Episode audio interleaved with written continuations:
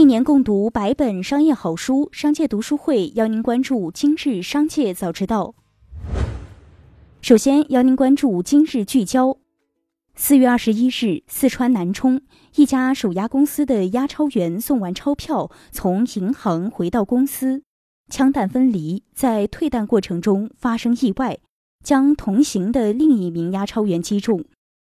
中弹后，押钞人员被第一时间送往医院。因伤势过重，抢救无效身亡。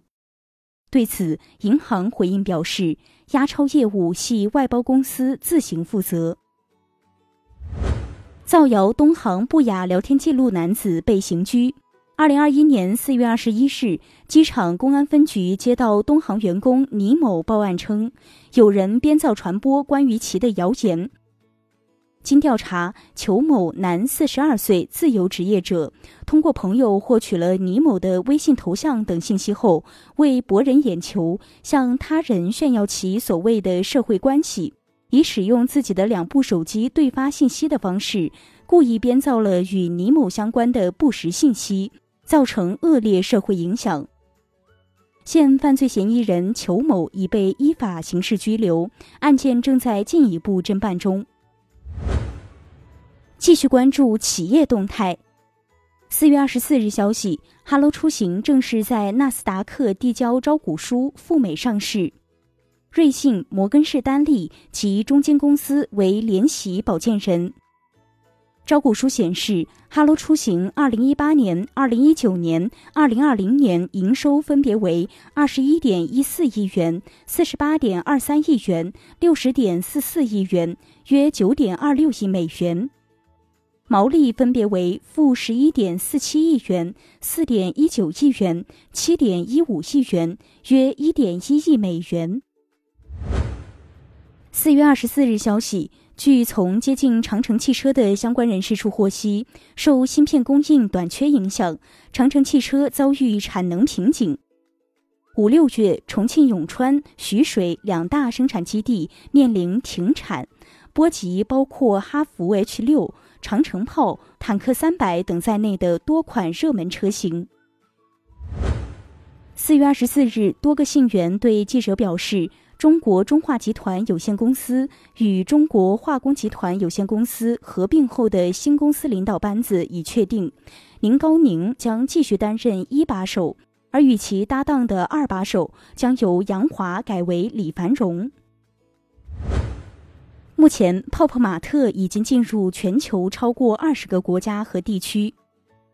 在疫情好转之后的二零二一年，海外的销售额会同比增长三倍以上。对于二零二一年的出海计划，泡泡玛特国际集团有限公司副总裁兼海外业务总裁文德一如此说道。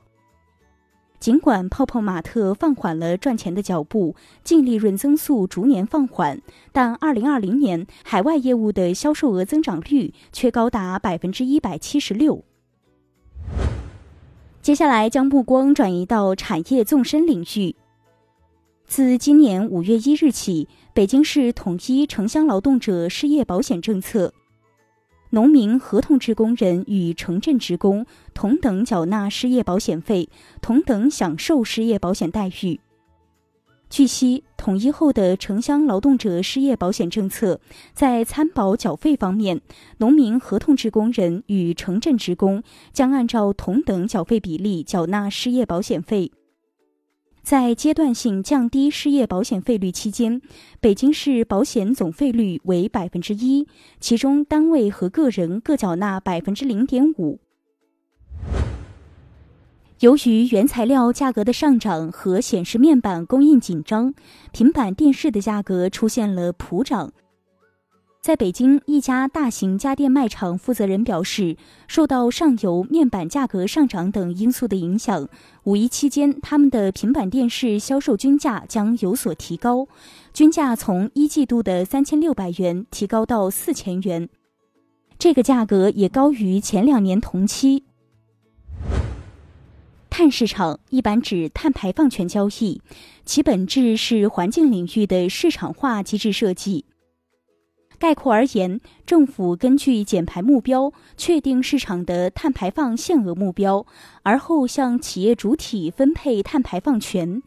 企业拿到碳排放权以后，通过减排或交易的方式完成政府限额要求。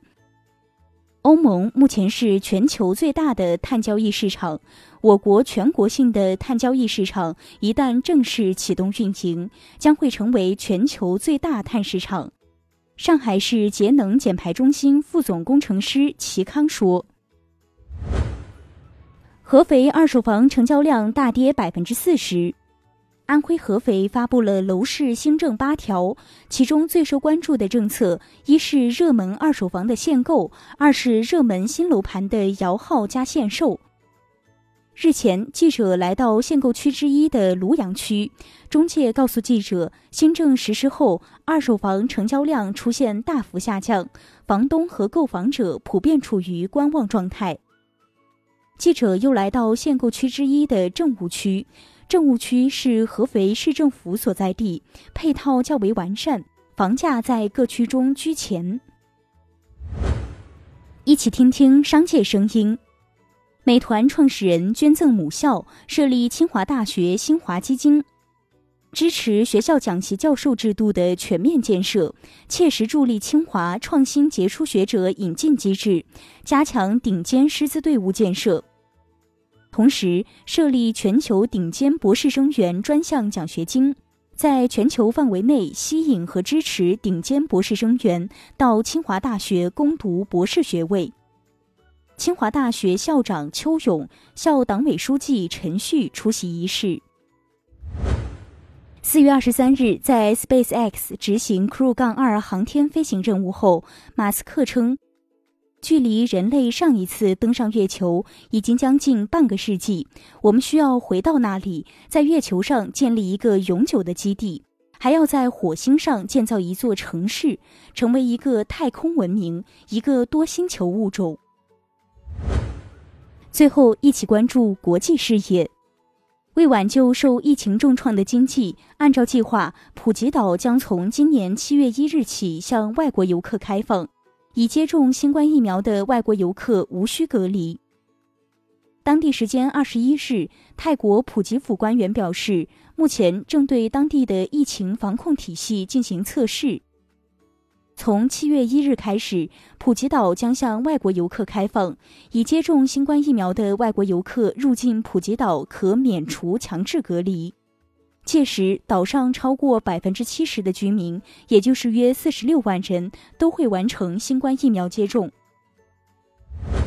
多家西班牙银行近日公布业务调整或合并计划，内容均涉及大规模裁员和关闭营业网点。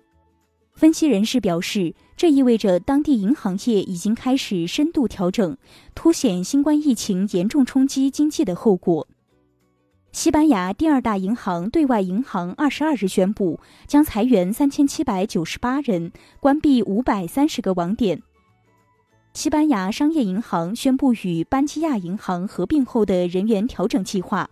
预计裁员总数达八千二百九十一人。百分之二十七的营业网点将关闭。